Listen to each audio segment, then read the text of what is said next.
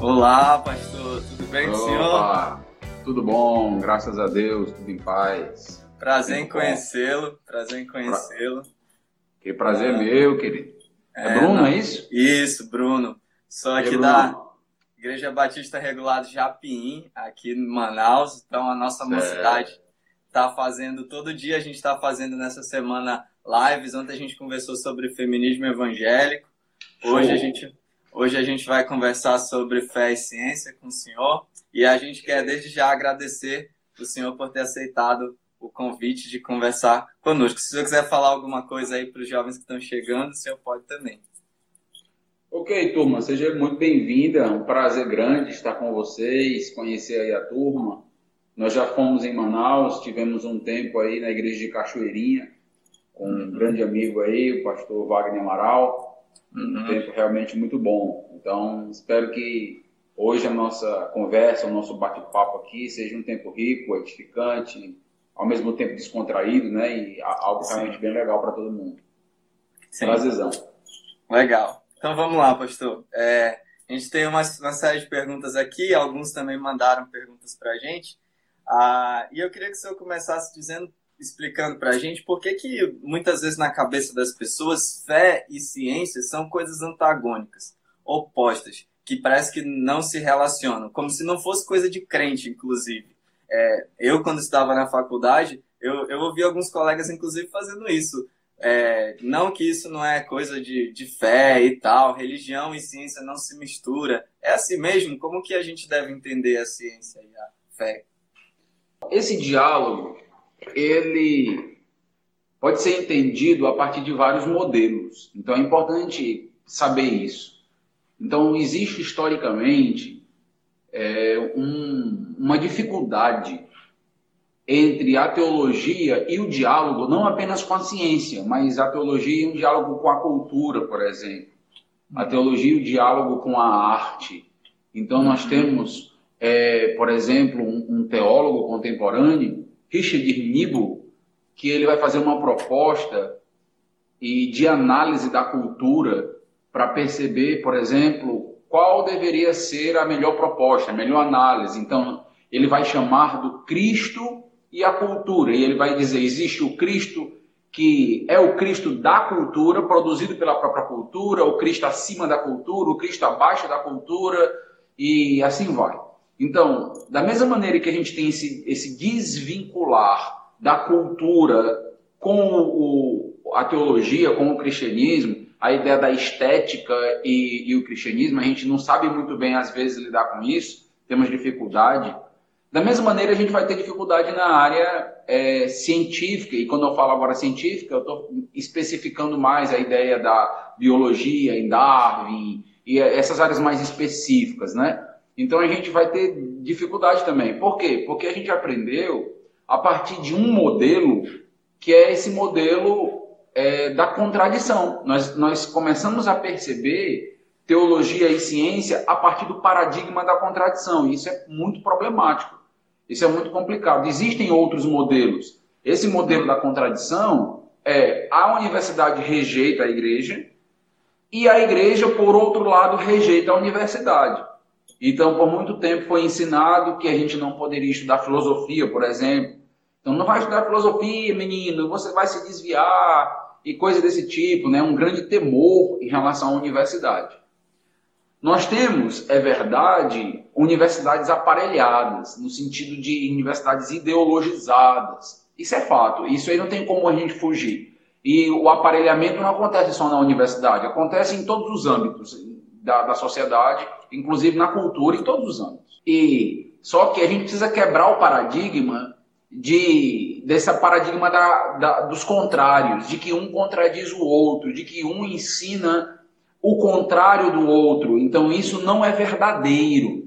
Então nós temos essa concepção. Eu teria mais três ou quatro outros tipos de concepção para mostrar outros modelos, mas eu quero pular direto para o modelo que a gente deveria adotar, que na minha concepção é um modelo integralista, é um modelo de complementaridade. Como uhum. assim? A ciência, ela é importante, ela é útil. Deus nos deu a episteme, Deus nos deu a mente, para que a gente possa utilizar essa mente da melhor forma possível. E Deus, ele é o criador da natureza, foi ele que criou todas as coisas, tudo pertence a ele. Então nós vivemos num mundo ordenado, um mundo composto de leis, de regras, um mundo composto de números, é um mundo quantitativo e qualitativo, e as pesquisas falam exatamente disso, quando você vai fazer uma metodologia, um trabalho de pesquisa, é quantitativo ou qualitativo? O mundo é assim. Então, é, esse mundo foi criado por Deus. Deus criou o mundo assim e Deus nos deu uma mente fantástica para que a gente possa entender esse mundo. O problema, muitas das vezes, é quando a gente entende que a ciência ela vai ocupar todo o espaço. Esse é o problema. Quando a gente é, acaba anulando uma área do conhecimento com base em uma pesquisa. Por exemplo, ah, se eu sou biólogo, eu começo a definir o ser humano só a partir da sua biologia. Isso é problemático, porque o ser humano não é só vida no sentido biológico, ele é mais do que isso. Ele tem psique, por exemplo, ele tem alma, ele tem algo a mais, ele tem mente. Na psicologia, por exemplo, é o estudo da mente, é o estudo do comportamento. Então tem mais. E tem, tem a parte que nós chamamos de a parte pística, que é a parte de fé. Isso existe também. O homem é um ser religioso, ele foi criado para adorar. Ele é um ser assim. Então nós precisamos ter uma visão integralista das áreas. Não integralista aqui no sentido menos mais técnico de, de psicologia e, e, e, cristianismo. Não é disso exatamente que eu estou falando com a terminologia. Eu estou simplesmente colocando, talvez fique melhor com a nomenclatura complementar. Então, um complementa o outro. Então, um não substitui o outro. A igreja não substitui a academia. Isso. E quando a igreja entendeu isso, ela se tornou mais saudável para os seus jovens universitários.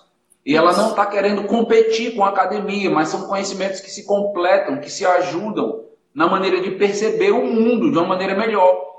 Todas essas áreas, elas se somam, é o que o Hermann Doiver vai chamar de aspectos modais dentro do neocalvinismo. A gente tem todas essas áreas, essas gamas de áreas, elas se somam para que a gente possa ter uma percepção melhor da vida. E aí nós olhamos para o homem, uma antropologia, por exemplo, uma antropologia baseada na sociologia, sim, nos seus comportamentos, uma antropologia baseada no entendimento de como o homem sempre faz, que aí seria as suas ações mais diretas, que são as pesquisas psicológicas, e também uma, uma antropologia baseada naquilo que o homem crê. O homem, ele é pístico, então ele tem fé. Então, para a gente entender o ser humano, a gente tem que entender todas essas áreas. Então, é mais, mais complementar o, o modelo do que um modelo contraditório, ou um modelo de fusão, ou um modelo de autonomia e independência. É um modelo muito mais complementar. E isso vai ajudar bastante a gente e a própria universidade. Isso. Muito bom. Muito legal, pastor. Ah, pastor, outra coisa. Muita gente diz que a fé e ciência não podem se relacionar porque dizem que a ciência ela deve ser neutra, livre de pressupostos. E como que a gente lida com isso? Será que um cristão está sempre fadado a não ter, a, a, a, colocar os seus pressupostos ou os cientistas também passam por isso? Como é que o senhor... Ok, ó, deixe-me... Daria para a gente dar um curso inteiro só sobre sim, isso. Sim. Tenho, é, é, é, é, complexo. É. Eu, vou, eu vou trazer só alguns aspectos que talvez possam te ajudar. O, primeiro momento que nós temos tentando montar uma gênese na, da neutralidade científica, certo? Tentando montar uhum. isso aí. Quando é que isso começa? Quando é, como é que se consegue perceber isso? Isso começa é, em Francis Bacon, 1561, ali o último filósofo da Renascença, a, o que a gente gosta de brincar, né? O Chico Toisin, né? Uhum. Então começa, começa aí com ele lá e ele é um cristão, ele é um cristão. Então o, lá ele começa a fazer uma divisão entre o, o que seria a teologia ou o que seria a Bíblia, a revelação em um livro, na Bíblia, e a natureza como um outro livro. Inclusive, tá para sair aí, fica aí a turminha esperta aí, fica seguindo a gente, tá para sair um curso é, só sobre é, isso que eu estou trabalhando aqui com vocês, a ideia do Deus das lacunas. Então tá para sair isso aí, é um curso gratuito, vai sair pela Faculdade Batista do Cariri e vai ser gratuito legal. lá. Então você pode entender bem melhor isso aqui. Mas começa lá e ali os baconianos começam que são os discípulos de Francis Bacon, começam a olhar para a natureza de maneira neutra. Então, como é que a gente pode olhar para a natureza? Aí diz, nós podemos olhar para a natureza de maneira neutra. Só que naquele contexto, ainda existia a ideia de que a Bíblia não contradiz a, a, a pesquisa. Então, eles olhavam de maneira neutra, mas aquilo não se contradizia. Com o passar do tempo, quando você entra diretamente já dentro do iluminismo, quando você entra ali em 1600 e 1600 a 1850 aproximadamente, né? 1650 a 1800, pronto, melhor uhum. situando. Aí você já vai ter essa visão baconiana sendo transformada, sendo secularizada. E começa a se uhum. pensar sobre isso. Sobre nós devemos fazer uma, uma ciência não afetada pela religião. Por quê? Porque lembra que nós temos grandes guerras na Europa nesse período. Então, antecedendo aí o, o, período iluminista, você vai ter a Guerra dos 30 Anos, todas aquelas lutas históricas ali enormes, que tem a ver justamente com a, a com a igreja se degladiando. Então eles começaram a pensar, nós, nós não podemos depender da igreja, porque a igreja está discordando, está brigando entre si é, protestantes brigando com o catolicismo e as coisas não estão se entendendo. Então não dá para depender mais da igreja. A gente precisa agora ter uma visão neutra sobre as coisas. O Estado precisa entrar na história. Tanto que o, o, o Thomas Hobbes ele vai fazer uma proposta de leitura da Bíblia bem interessante. Ele vai dizer: quem tem direito de ler a Bíblia? Seria o protestante ou seria a interpretação católica? Ele vai dizer nenhuma das duas, porque as duas estão brigando. Então deve ser o Leviatã, deve ser o Estado. O Estado vai interpretar a Bíblia. Olha o que está acontecendo aqui. Uhum. Então a Bíblia ela passa a ser agora interpretada pelas universidades. Passa a ser não, não é mais patrimônio de fé, não é mais patrimônio da igreja. E eles entenderam que tirar isso das mãos da igreja ajudaria a melhorar a sociedade, a melhorar o Estado, porque a, a a interpretação da igreja oprimia, causava confusão, briga, tal, tal, tal. Então, dentro do contexto já moderno, pulando aqui muita coisa, dentro do contexto moderno, começa a ser esse, esse pensamento vindo já lá desse embriãozinho de bacon, uhum. vindo de lá, que no início não era, não era algo ruim, mas depois vai começando a é, debandar, por assim dizer. E aí você vai ter, dentro desse contexto moderno, o que é que nós vamos encontrar? Nós vamos encontrar essa ideia, esse mito da neutralidade científica, porque é mito mesmo. Então, olha, a sociologia, se tem alguém aí que faz ciências sociais e tal, estuda essa área, tem quebrado o pau aí nessa área. Por quê? Porque não existe ninguém que não é afetado pela sua própria cultura. Todos nós somos afetados por uma família, todos uhum. nós temos as nossas afetações e, e, e as nossas próprias intenções os nossos próprios desejos. Ninguém vai fazer ciência sem pressupostos. Isso é um grande equívoco. Então, todo mundo que está fazendo ciência tem, de fato, as suas tendências, tem as suas pesquisas. Então, eu gosto sempre de dar uma, uma, um exemplo. Né? Você imagina um cara que por 30 anos fez uma pesquisa, terminou o doutorado, escreveu 10 livros. Então, você imagina se esse cara vai aceitar agora bolsas de pesquisa na faculdade que contrariem a posição dele? Ele sendo orientador? Lógico que não. Lógico que não. E nem, aqui não importa se ele está certo ou se ele está errado. Ele não está querendo saber disso. Ele, ele não vai querer passar vergonha. Ele não vai querer é, é, que as pessoas joguem toda a vida dele no lixo. Então ele não vai aceitar isso aí. Então, há, é, há muito em jogo quando a gente fala da academia. Não é simplesmente é, uma pesquisa neutra, algo desse tipo. Isso é moderno. Dentro da pós-modernidade, com essa ideia de uma, de uma hermenêutica ou de uma, de uma leitura das coisas que se torna mais fluida, menos, menos absoluta, por causa do totalitarismo, né? Então, todos aqueles é, imperadores, Hitler, Pol Pot e Stalin, pós esse período aí, a gente tem meio que medo de cair no totalitarismo e começou a se questionar as interpretações. E cai essa ideia de que, de que a pesquisa é completamente neutra. Isso é falacioso, isso não é verdade. Eu não estou querendo dizer que a gente deve jogar toda a ciência fora, lógico que não. Então ela contribui muito, mas dizer que ela é neutra é que é um problema. Por quê? Porque agora, analisando de maneira teológica, sem o aparato sociológico, psicológico, analisando de maneira teológica, o homem ele é afetado pela sua própria natureza pecaminosa. Ele nasce já com uma natureza decaída. Nós sabemos disso. Então não tem como você simplesmente dizer que o homem é neutro. O homem não é neutro em nada.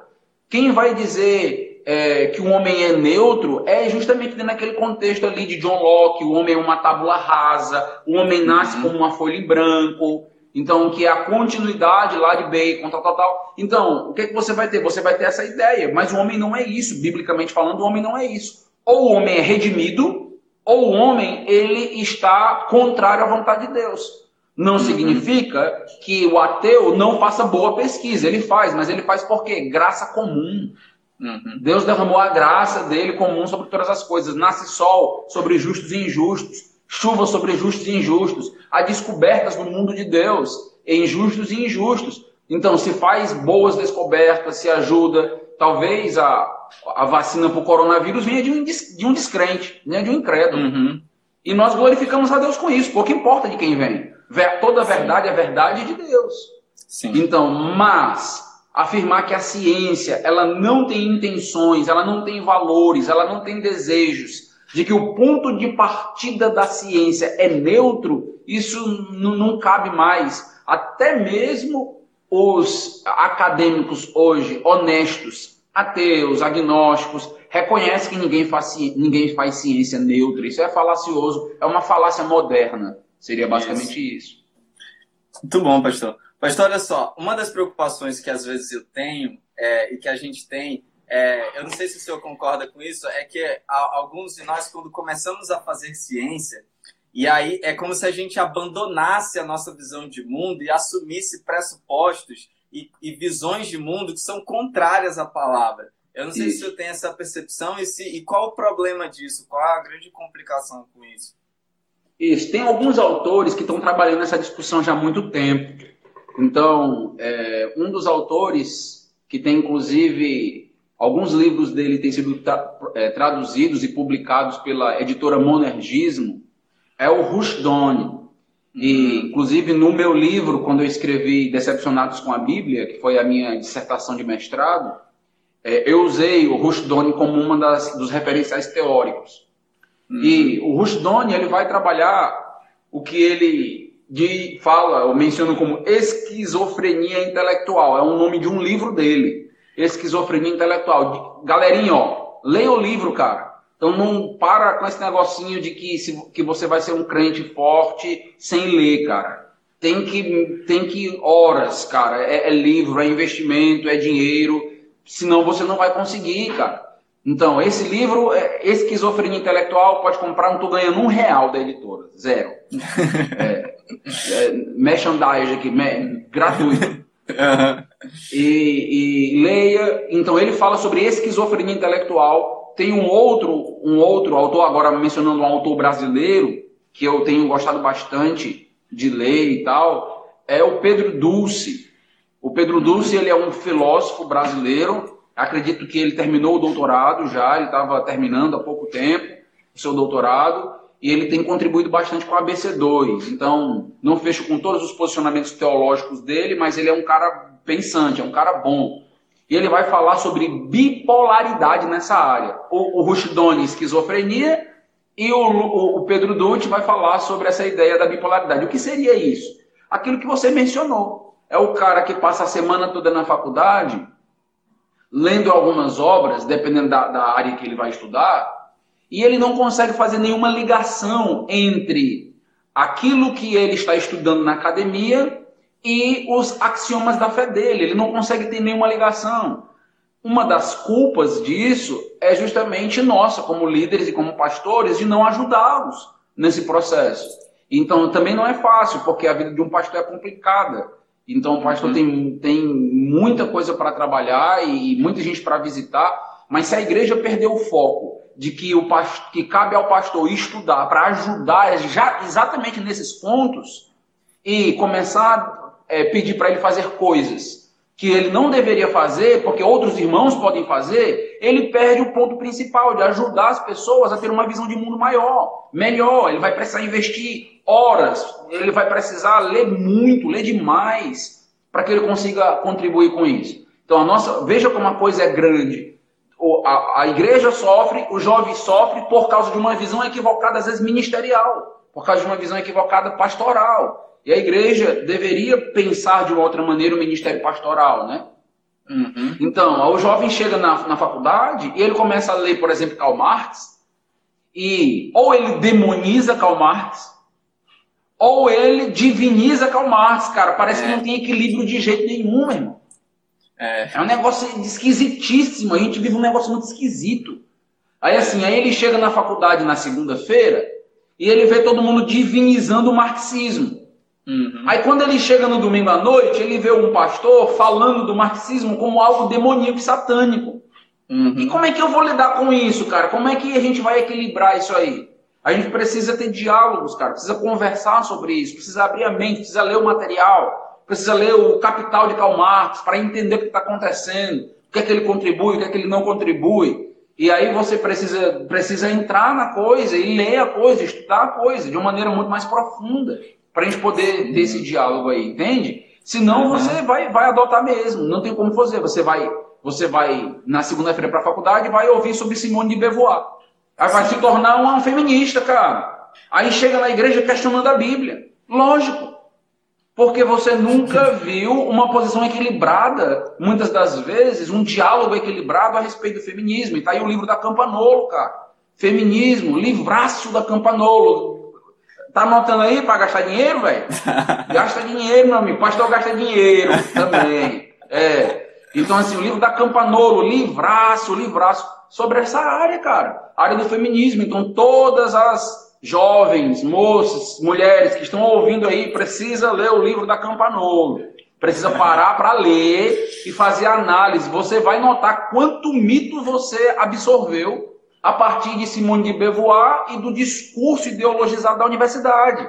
Então é preciso parar para estudar, para ler, para discutir, senão eu vou fazer isso mesmo, eu vou ser bipolar. Eu chego lá, quando eu chego na igreja, eu esqueço de tudo que eu ouvi na universidade. E quando eu chego na universidade, eu esqueço de tudo, uma amnésia aí induzida, uhum. tudo aquilo que eu ouvi na igreja. E eu vou vivendo num mundo bipolar, cara, isso não pode mais acontecer aquilo que eu comecei a falando, é complementarismo. Eu preciso complementar, preciso discutir, eu preciso pensar. Eu não posso abandonar a minha fé ao entrar na universidade. Agora, eu também não posso ter uma fé ingênua. Eu tenho que ter uma fé robusta.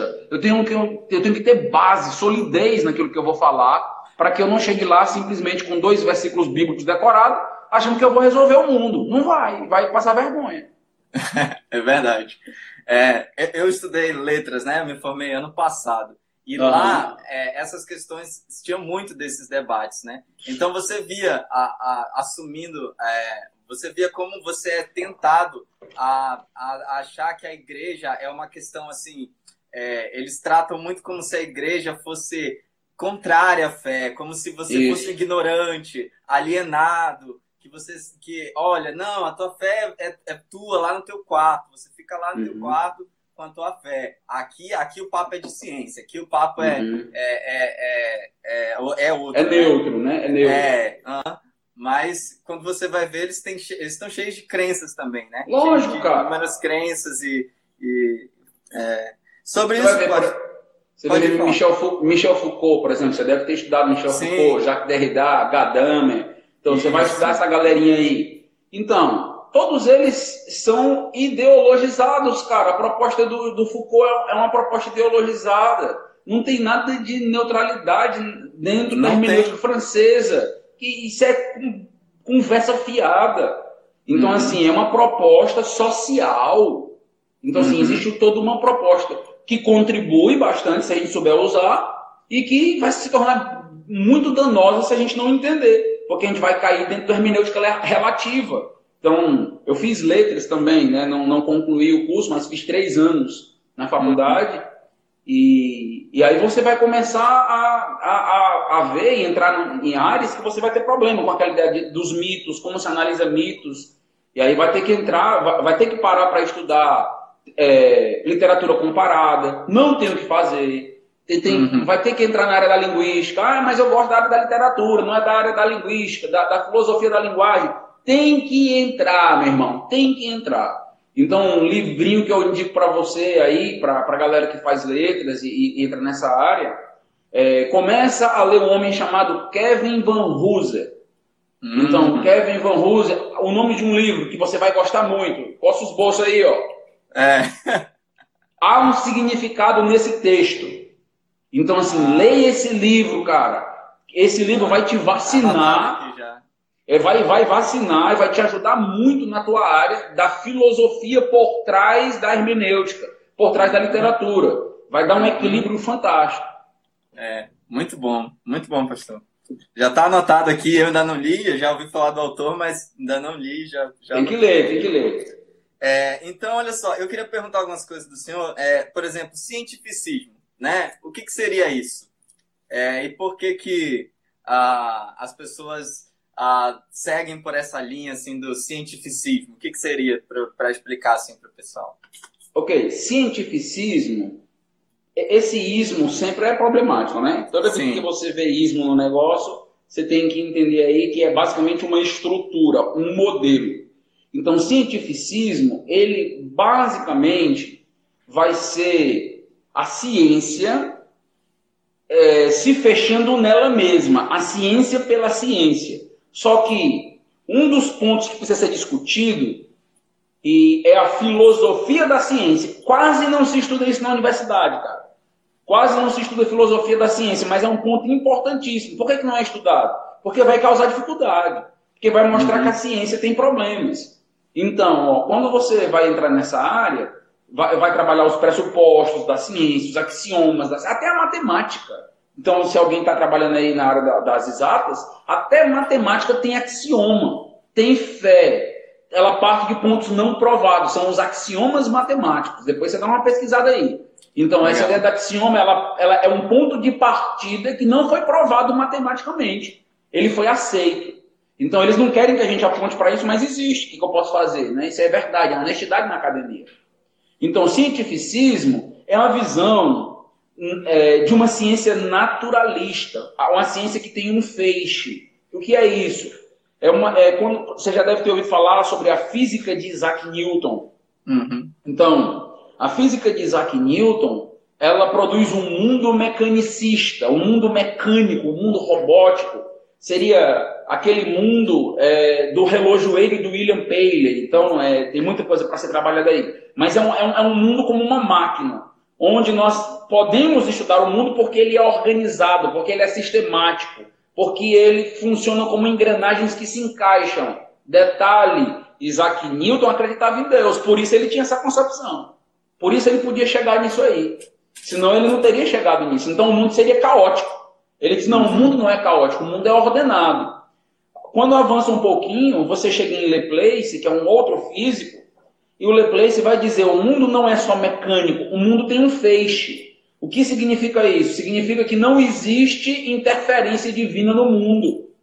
Então, as causas e efeitos do mundo, elas precisam se restringir a este mundo. É o que Emmanuel Kant também trabalhou. Emmanuel Kant vai dividir o mundo entre um mundo numenal e fenomenal ele vai dizer: nós só podemos explicar o fenômeno, aquilo que acontece aqui.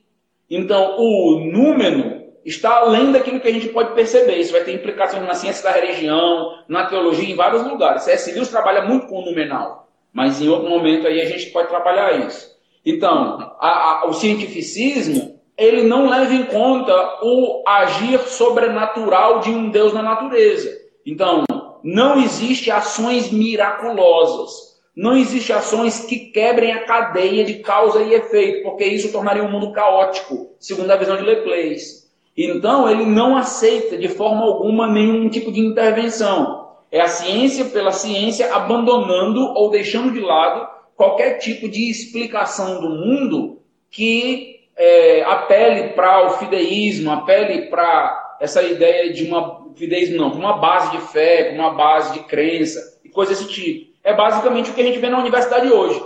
É, ciência pela ciência, razão pela razão. e você não pode entrar aqui com seus pressupostos, axiomas místicos. Então, hoje, nós não estamos dentro de uma base de ciência realmente tolerante, aberta, plural. Isso é só discurso. Na realidade, o que nós temos é cientificismo, claro, e não enxerga quem não quer. É isso aí. Isso. E pastor, assim, a fé, a fé religiosa, a nossa fé cristã, assim, ela, ela tem, ela se baseia em alguma evidência? Ela é baseada em evidências ou ela é pura crença, assim? O que, que o senhor poderia dizer? Então, existe fé que não tem nenhuma base em evidência, certo? Essa uhum. não é a nossa fé. Uhum. É o que a gente vai trabalhar dentro de um âmbito místico, dentro de um misticismo. Então, são algumas crenças que não fazem o menor sentido, que, que elas são ilógicas em si e que é uma crença não razoável. Então, existe isso? Existe. A gente não uhum. pode negar que isso exista. Agora, a, a, o cristianismo, ele nunca lutou para uma fé que seja completamente isenta ou abra, ou abra mão das evidências. Nós não podemos é colocar as evidências como um ponto primário, como se, como se tudo começasse por evidências. Eu só acredito porque tem evidências. Não é isso. Biblicamente não é isso. É crer para entender. Mas não é crer para crer. Crer para crer é fideísmo. É simplesmente acreditar por acreditar. Por que você acredita? Ah, eu simplesmente acredito. Então não tem nenhuma base, não tem nada. Não, eu, eu simplesmente acredito. As coisas não podem ser desse jeito. O cristianismo ele faz uma proposta de que você precisa entender quem é esse Deus. Olha as evidências aí, olha a base da revelação. Você entende quem é Deus para que você possa crer nele e crer nas promessas dele. Como assim? Eu gosto sempre de dar uma ilustração que li certa vez, que se você tiver, por exemplo, o, C.S. Lewis usa e outros apologetas, se você tiver é, no meio de um num, num local perigoso e, e aquilo lá começar a pegar fogo, chega alguém para te ensinar o caminho que você deve sair daquele local. E essa pessoa está vestida com roupas de bombeiro, ela está toda aparamentada. Então ela diz: Olha, vamos por aqui. Se você é leigo e a coisa está difícil, o que, você deve fazer? Deve seguir o bombeiro, concorda? As instruções sim, dele. Sim, seguir o bombeiro. Isso, isso é uma fé cega? Não. Não. Não uhum. por quê? Porque você conhece o bombeiro. Você, não que você conheça a sim. pessoa dele, mas você sabe das você sabe que ele é a pessoa mais capacitada e preparada para te tirar dali. Você sim, sabe, sim, tem base, tem base. Uhum. Da mesma maneira, a gente faz isso com Deus. A gente acredita em Deus porque não tem ninguém mais habilitado e preparado. Então, quando a gente vai falar de fé, a gente tem essa fé confiança na pessoa, nos uhum. atributos, nas características. Da mesma maneira que a gente confia ali, se chegasse um doido qualquer e fosse te tirar dali, aí chegasse lá e você confiasse em qualquer um para sair dali, isso se chama desespero e não foi razoável. Isso. Você estaria desesperado, você não sabe onde é que aquilo vai dar. Pode ser um uhum. lunático que está te levando para um problema maior ainda. Uhum. Mas se for uma pessoa habilitada na área, você pode acreditar nela, por quê? Porque você conhece as atribuições de um bombeiro. Da mesma maneira com Deus, a gente acredita em Deus, acredita nas promessas, porque a gente conhece esse Deus. Ele se apresentou para nós. Ele conquistou o nosso coração. Nós temos uma intimidade com ele. A Bíblia revela quem ele é. E as características desse Deus faz com que a gente possa confiar nele, confiar em suas uhum. promessas. Isso não é fideísmo. Tem, tem sujeito, tem conteúdo.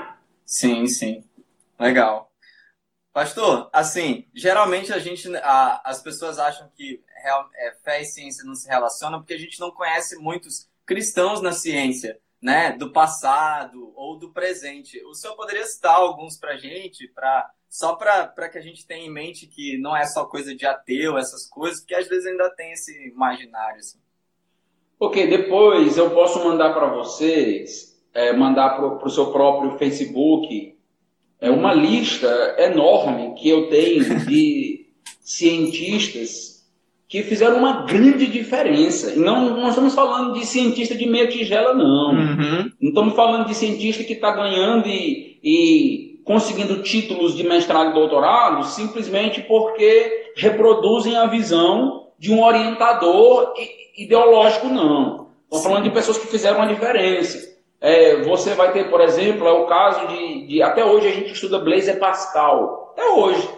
Então a gente vai estudar as regras de Pascal na matemática, você vai estudar como funciona. Pascal, ele, além de um matemático, ele é um filósofo, ele faz propostas cristãs em relacionar matemática, filosofia e teologia. Fantástico, cara.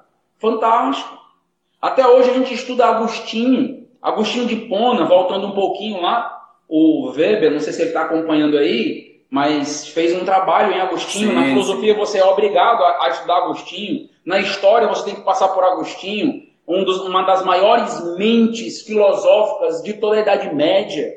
Então, dois grandes nomes se destacam na Idade Média. Dois, é, dois teístas, dois cristãos. É, São Tomás de Aquino e também Agostinho, cara. Então você tem mil anos dentro de um contexto de um período. Então, o, o grande erro de São Tomás de Aquino foi seguir o incrédulo. Quando ele seguiu Aristóteles, ele se deu mal. Esse, olha aí o problema aí. É, o problema dele foi esse. Sem diminuir aquilo que Aristóteles tem para contribuir, porque ele tem. Então, a, a, metafísica de Aristóteles, todas as suas propostas das quatro causas, muita coisa. Mas o, o grande erro da igreja foi seguir um secular foi seguir Aristóteles, os pensamentos aristotélicos. Quando seguiu isso aí, se deu mal. O grande erro de Agostinho qual foi? Foi seguir o neoplatonismo. Foi o grande erro dele. Quando ele começou a seguir lá uma visão que não era uma visão teísta é, da, do mundo, não era uma visão cristã do mundo, aí começou a ter problemas. Aí você vai ter, a gente, a gente vai prosseguindo, como eu já mencionei, Isaac Newton, Obrigatório estudar as leis de Newton. Obrigatório. Você tem que passar a estudar as leis de Newton. Na microbiologia, falando aí, nós estamos no período dos vírus, né? Nós temos alguns laboratórios aqui no Brasil e no mundo, que são os laboratórios Pasteur. E Luiz Pasteur é um grande cristão, cara. Revolucionou a biologia. Então, o que é que nós estamos falando? O que é que nós estamos vendo? Do que nós estamos falando? Nós estamos falando de, de, de, nomes assim que fizeram uma diferença brutal em toda a história. Ou seja, a fé nunca anulou a fé cristã, certo? Uma uhum. fé teísta razoável. Eu não estou falando aqui de fideísmo. Não estou falando aqui de uma visão politeísta e coisas assim.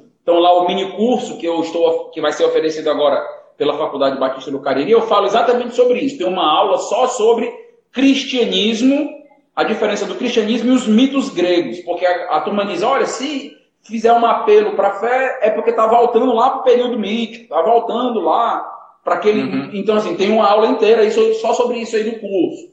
E, então, depois você, você assiste lá, fica atento aí, para quando a, a faculdade lançar, você se inscrever, como eu disse, é gratuito, você pode fazer uhum. lá. Então, não tem como não reconhecer isso. Até pouco tempo atrás, o projeto Genoma nos Estados Unidos, o projeto Genoma, o maior investimento basicamente que existe nas mãos de um homem, estava nas mãos de um cristão. Então, assim, não existe como alegar isso. Isso é um preconceito terrível. É a ideia daqueles que se dizem tolerantes, na realidade se evidenciando como intolerantes, preconceituosos. Sim. Porque a gente vive dentro de uma cultura que vai falar que a gente não deve ter preconceito, mas eles são preconceituosos já na porta de entrada da faculdade. Então, isso não faz o menor sentido. Então, assim, só não pode ser preconceituoso contra a, a, a cartela é, ideologizada. Então, homofóbico e coisas desse tipo aí, feminista, tal, tal, movimento feminista. Então, mas o cristianismo ou, ou as outras religiões mesmo, abrir para todas, né, para ver qual, qual vai dar uma melhor resposta. São sim, muitas das sim. vezes levadas para a estagnação ou são, são renegadas por uma visão rota e pequena. Só para me fechar essa, essa fala, deixe-me dizer que no Brasil nós temos grandes universidades ligadas à declaração de fé. Então, para aqueles que dizem que que isso não pode acontecer? Então, por exemplo, PUC, o que é PUC? PUC é, é uma universidade católica, cara. onde nós temos aí grandes pensadores no mundo, no, no Brasil e até fora do Brasil no mundo, saindo das PUCs. Uhum. Mackenzie em São Paulo. Sim. O, o que falar de uma, de uma universidade que tem lá toda uma declaração de fé com base no movimento presbiteriano, no movimento reformado, e, e isso impediu de ser feito ciência? Lógico que não. Inclusive, inclusive a nossa, a nossa Constituição permite essa ligação aí entre declaração de fé e ciência, senão essas universidades estavam todas fora. Então é permitido ter uma universidade denominacional. Eu faço parte do corpo docente de uma faculdade denominacional, Faculdade Batista do Cariri. Faço parte dela. E ela é reconhecida pelo MEC, ela tem a chancela do MEC. Ou seja, eu não posso aceitar esse discurso de que teologia não é ciência, de que lidar com Bíblia não é científico. Por quê? Porque no Brasil eu tenho ciências da religião com pós-graduação, eu sou pós-graduado em ciência da religião, com, existe é, no Brasil mestrado e doutorado. O, o pastor Wagner Amaral é doutor em ciência da religião. Uhum. E aí existe hoje no Brasil é, graduação, especialização, mestrado e doutorado em teologia, reconhecido pelo MEC pela CAPES. Eu sou mestre pela CAPES. Eu sou reconhecido pela CAPES. E o meu curso é em quê? Teologia, meu amigo. Então não dá para falar que é, a, a ciência lançou fora a teologia. Ciência, teologia é ciência. Não uhum. tem como lançar isso fora. Agora, não é só ciência. Ultrapassa, é metacientífico vai além, mas é ciência. Ótimo, show, perfeito, pastor. Ah, tem mais algumas perguntas aqui, pastor. Por exemplo, sobre o neoateísmo. Ah, e a gente encontra neoateus diversos. E eles alegam muito que eles são. Ah, só acreditam naquilo que a ciência diz. O neoateísmo, ele é científico? Assim, o que, que o senhor pode dizer? Pronto, aqueles que estão acompanhando a gente já aí nessa live já conseguem fazer essa classificação sozinhos. Uhum. Já conseguem perceber que, primeiro, deixa-me falar um, sobre essa ideia do neocientífico, né, do, do neo-ateu. O neo-ateu, ele, ele acaba sendo cientificista. Uhum. Então, ele está fazendo ciência. Ele está fazendo ciência. Olha, olha o que eu estou dizendo. Mas ele está fazendo ciência com base no método naturalista e com base em um método materialista. É, uhum. é basicamente isso aí. É o feixe que eu falei de Leplace. Não pode haver nenhum ato miraculoso. Então, uhum. um historiador, por exemplo, se você pega um historiador, se tiver a turminha da área da história aí, então, se você pega um historiador, na universidade, por exemplo, não se pode falar de eventos sobrenaturais na história. Isso seria ciência da religião, tal, tal, tal outras coisas. Mas espera aí, o, o, existe um, um, um, homem, o nome dele é Gracie Maitin. Ele foi professor de Princeton e ele fundou a Universidade de Westminster nos Estados Unidos. Não é, não é menino. Uhum. E a, um dos livros dele, Cristianismo e Liberalismo, foi justamente para dizer cristianismo é histórico. Ele é histórico. Não dá para desvincular, desatrelar isso aí. Por quê? Porque a ressurreição de Cristo é histórica. Ela aconteceu no primeiro século. Se você jogar isso fora, pode jogar fora o seu cristianismo. Adeus. Você vai cair aí dentro do liberalismo teológico tranquilamente, facilmente. Então, quando eu entro numa faculdade de história, por exemplo, eu já vou ter que entrar entendendo, olha, eles vão partir de um cientificismo, do que a gente chama na história de historicismo, então já é uma outra visão, e a gente já vai partir de uma visão de história diferente, está no meu livro, cara. É, uhum. Decepcionados com a Bíblia, eu tenho um capítulo inteiro só discutindo essa ideia da discussão da história. Então é importante aí. Então, uhum. eu vou dizer o seguinte: o neo-ateu, é, falando aqui de Richard Dawkins, Sam Harris e os, os quatro cavaleiros do ateísmo, basicamente, então eu diria: sim, são cientistas reconhecidos dentro do seu campo. Eu diria sim, mas lembra que o campo científico é o campo do cientificismo. Você tem que lembrar disso aí. Então, eles são reconhecidos lá dentro são. Então, mas quando você tem, por exemplo, um biólogo que tem as mesmas credenciais de Richard Dawkins, então ele já não vai ter o mesmo reconhecimento científico que ele. Por quê? Não vai ter porque não adota a visão naturalista Exato. e materialista da ciência. E aí vai, vai ter problema com isso aí. Então eu diria, o neo-ateu, ele é uma espécie de recalcado. Por quê? é, por, porque, não, é, é, assim, se você for ver o que, não só o neo-ateísmo, vamos juntar ateísmo mais neo-ateísmo. Nota o que é que essa galera descobriu no mundo e veja o que os cristãos descobriram no mundo. Só para você ter um dado aí que você pode pesquisar facilmente aí no Mr. Google, uhum. é o seguinte. É, nos últimos 10 anos, basicamente, o que nós temos? Nós temos que os entre 70 a 80% do prêmio Nobel de todo mundo, em todas as áreas, foi dada para pessoas teístas. 70 a 80% acreditam em Deus, cara. Cadê o neoateísmo? Fazendo o quê? Só arranjando confusão e falando besteira. É o que a gente está vendo o tempo todo. É. E querendo dar uma resposta para como o universo surgiu, querendo dar uma resposta a partir de uma concepção darwinista e coisas assim, uhum. porque eles não conseguem dar uma resposta, eles não se conformam em ficar na área deles. Eles não se conformam em ter uma ciência limitada, humilde, em ter uma ciência que consegue fazer uma pesquisa, mas bem restrita. Eles querem dar resposta para tudo. E quando eles fazem isso, eles têm problema, porque eles não conseguem dar resposta para tudo. Então, o neoateísmo, na realidade, a gente gosta de brincar dizendo, né, o, que o neoateísmo, ele é uma versão paraguaia, com respeito à galera do Paraguai aí, né, Ronaldinho Gaúcho preso, né, e tal. É, com, com é, uma, é uma versão pirata, para não, para não usar os nossos amigos paraguaios. É uma versão é, pirateada do ateísmo. O ateísmo foi muito mais forte, o ateísmo clássico. Ele é muito mais robusto. Então, assim, quer ser um ateu de respeito, meu amigo? Valeu os ateístas de, de, de respeito. Pare com esse negócio de, de, de Richard Dawkins, Sam Harris menino diante do grande, da grande discussão ateísta que existe mesmo. Vai ler Epicuro, vai ler a discussão maior mesmo, que aí você vai ter os princípios do ateísmo bem mais forte do que essa galerinha aí.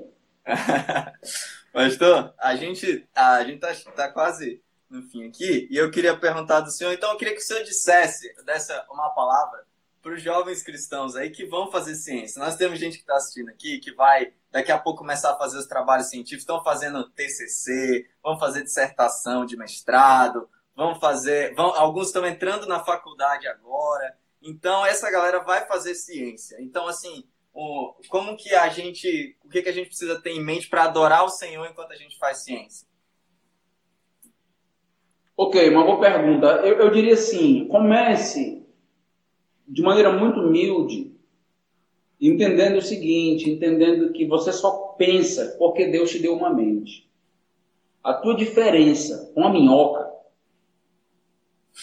é que Deus te abençoou de uma outra forma, que é o que a gente chama de argumento epistemológico dentro da apologética cristã. Como é que a gente explica a mente? Como é que a gente explica isso? Então, cuidado com a soberba, cuidado em entrar em, em alguns campos universitários, alimentar o teu currículo Lattes e começar a ser um cara aí preparado, bom, produzindo artigos, e isso subir a tua cabeça, cara. Cuidado com isso aí. Então, assim, primeiro ponto que você deve ter é Deus me deu essa inteligência. Então, o ateísmo não explica como é que o homem adquiriu inteligência. Então, se você quer rir, você vai ler como é que eles explicam a, a discussão epistemológica. Então, assim, não, não, se explica, cara. É algo muito maior do que a gente encontra no restante das criaturas, no restante da criação. Então, você que está fazendo um TCC, que está entrando na universidade, glorifique a Deus com sua mente. Lembra que a Bíblia, ela nos ensina a adorar a Deus com todo o nosso coração, alma, espírito, com todo o nosso Entendimento. A Bíblia deseja que você seja um crente pensante. Ela deseja que você use a sua mente para abençoar a sociedade, para que você possa conseguir ter uma função, um cargo, uma profissão, para conseguir o seu próprio sustento, para você conseguir manter sua própria família, para contribuir com a, com a visão cristã do reino e contribuir com a sua própria igreja, para que você possa trazer dados e informações verídicas e honestas, para que você não seja um bitolado quando você ouvir um cientista desonesto, você identificar e colocar o outro ponto de vista. Então, assim, diria para você, louve a Deus pela mente que você tem. Louve a Deus. A geração passada não pôde aproveitar como nós aproveitamos a universidade, porque tinham que trabalhar, porque estavam na roça, nossos avós, essa turma aí não tinha como aproveitar como nós estamos tendo que como aproveitar. Então aproveite. Agora aproveite, tendo, vou, vou lembrar aqui o livro do Jonas Madureira, Inteligência Humilhada. Aproveite tendo uma inteligência humilhada, uma inteligência humilde, como ele gosta de dizer, uma mente que se dobra, uma mente que se ajoelha, uma mente que se prostra e adora, reconhece as suas limitações. Então, agora, uma dica prática para você é: seja o melhor cientista que você pode ser. Faça um trabalho de vergonha. Então, assim, não vá fazer só para que você obtenha o título. Então, seja um bom aluno, pesquise, estude, vá além daquilo que o professor está mencionando, porque às vezes ele vai te bitolar com a ideia. Ele vai te pedir que você leia só duas, três xerox e você não conhece o livro, não conhece o entendimento, que é a realidade brasileira. A gente lê uma xerox, um, cap, um, um capítulo de um livro, uma xerox aqui, outra ali, e não conhece os autores como um todo. Então eu diria, estude, cara, se dedique grandemente, seja um bom aluno, faça trabalho relevante, faça trabalho de valor, realmente. E você vai estar tá adorando e glorificando ao ser um bom aluno, dando um bom testemunho dentro do campo universitário. Então, quando você for um dos melhores alunos da sala, até mesmo os professores ateus que discordam de você vão dar o braço a torcer, por entender que o cristão é alguém diferenciado, porque não está lá para ficar matando aula, para ficar saindo de sala de aula, é uma pessoa respeitadora, respeita a autoridade, sabe discordar com cortesia, é alguém que sabe de fato, de fato lidar com a academia de uma maneira correta. Então vamos, vamos fazer uma diferença dentro do campo universitário a partir de sermos bons pesquisadores, bons alunos, bons estudantes. E uma dica final seria a seguinte: não deixe de lado, preste atenção, principalmente você que está entrando na universidade agora, certo? Ou está fazendo TCC e, dissertação, tal, tal, tal. Preste atenção. Não deixe de ir para a igreja por causa da faculdade. Cara, que visão bitolada de besta, meu amigo, é essa? E a gente não, não, porque eu estou estudando para passar em medicina, eu não posso ir no domingo para a igreja. Cara, não é assim, cara. Você precisa ser equilibrado. Deus quer que a gente seja organizado. Deus ele quer que nós tenhamos tempo para Ele, para nossa própria alma. Por quê? Porque você vai entrar na universidade e vai se desviar, cara, lá dentro, é. porque passa um ano sem compromisso com a igreja, sem servir, sem ir para os cultos, sem ir para uma mocidade. Você passou aí um ano sem fazer nada. Não, porque eu estou no meu TCC. Sim, meu amiguinho, o TCC agora é atestado de óbito, é? Tu morreu, foi? Não, cara. É, tem que estar junto com a tua mocidade e tal.